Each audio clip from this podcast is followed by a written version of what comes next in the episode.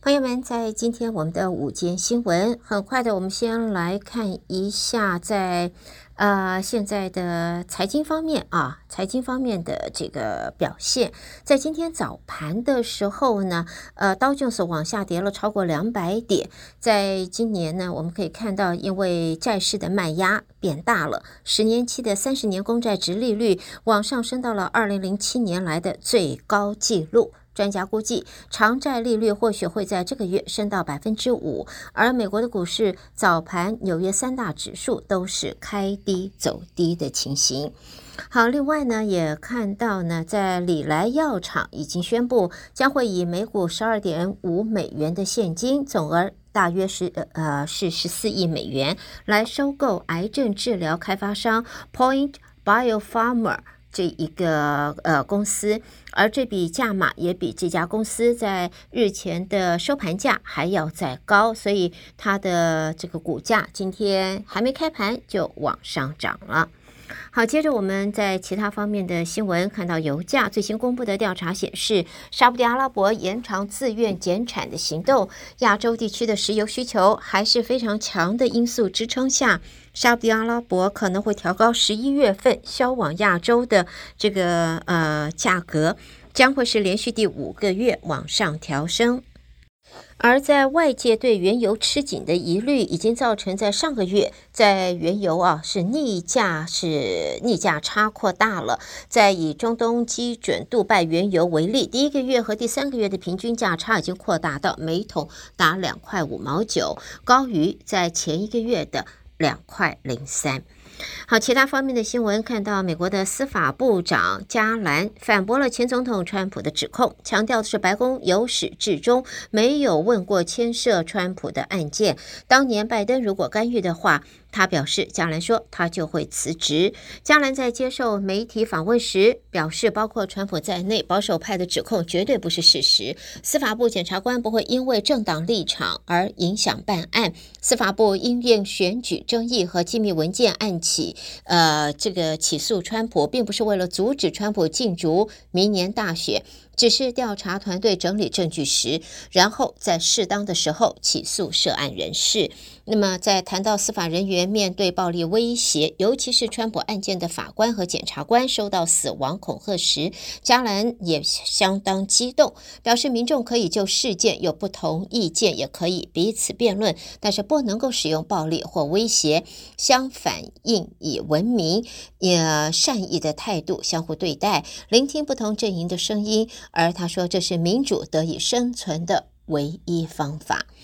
而在现在呢，最高法院已经驳回了保守派律师伊什曼的上诉，允许当局调查国会骚乱期间可以要求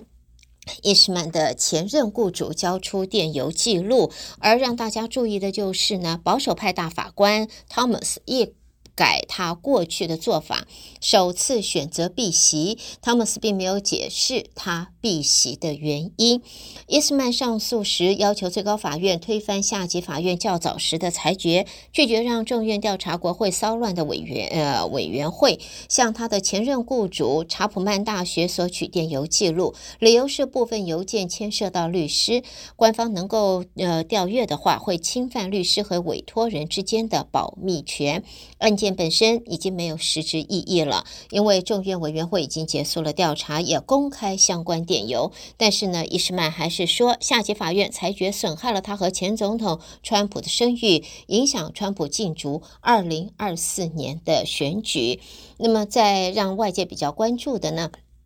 倒是大法官汤姆斯是第一次回避涉及国会骚乱的案件。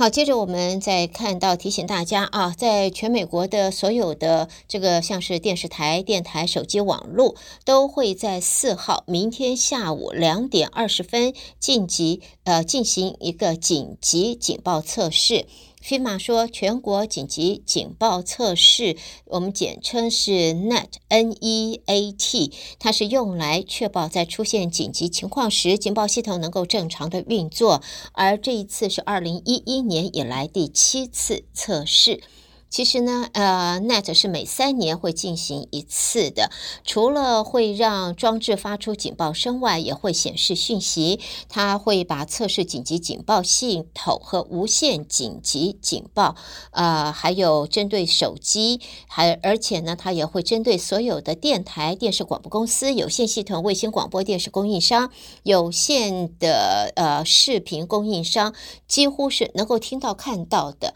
都可以看到这个资讯，所以在明天四号啊，在东部时间下午两点二十分到两点五十分，全美国的电视跟广播节目会同步都被中断，然后他们会发出紧急讯号，事先提醒我们的听众，你不需要做任何的呃行动。手机会收到提示的声音震动和短讯，不过比较旧型号的装置可能收不到。那么警报大约持续一分钟，而且只会发出一次，因为时区有这个差异，所以民众应该查看在当地的测试的时间。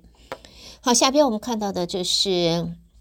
关于福特汽车啊，现在美国国家公路交通安全管理局在官网上说呢，针对福特汽车公司引擎熄火，将会扩大它的调查范围到涵盖将近七十万辆九千呃七十万九千辆的汽车，会调查升级为工程分析，这距离召回更近了一步。当局表示，在正常驾驶条件下，引擎熄火涉及怀疑出现故障的阀门，可能导致引擎熄火。新增接受调查的福特车型包括了 F 一五零的卡车，还有 Explorer，然后呢 Bronco 就是野马，以及 H 修旅车，还有呃林肯的呃 Nautilus 以及 Aviator 的 SUV。所有的车型都是二零二一跟二零二二年的车型，都配备的是二点七 liter 或三点七 liter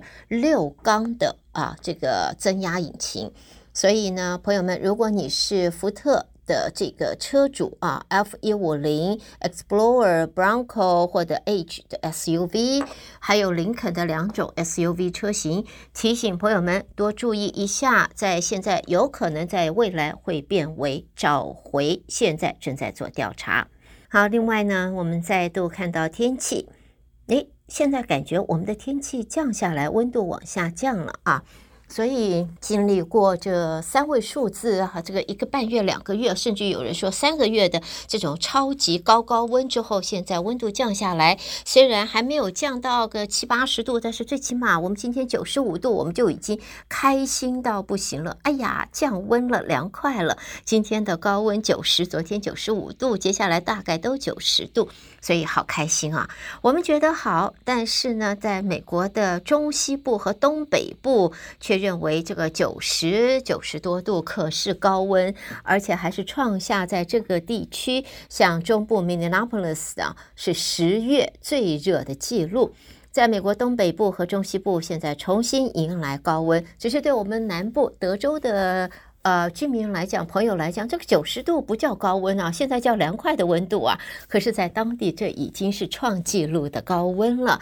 其中，Minneapolis 啊，在明尼苏达的这一个 Minneapolis 圣呃 Saint Paul 这个地方还是九十二度。的摄呃华氏九十二度，也是这个区域内十月啊十月份在有记录的啊最热的十月记录，而中西部和东北部地区也同样都出现了在当地民众所谓的炎热天气。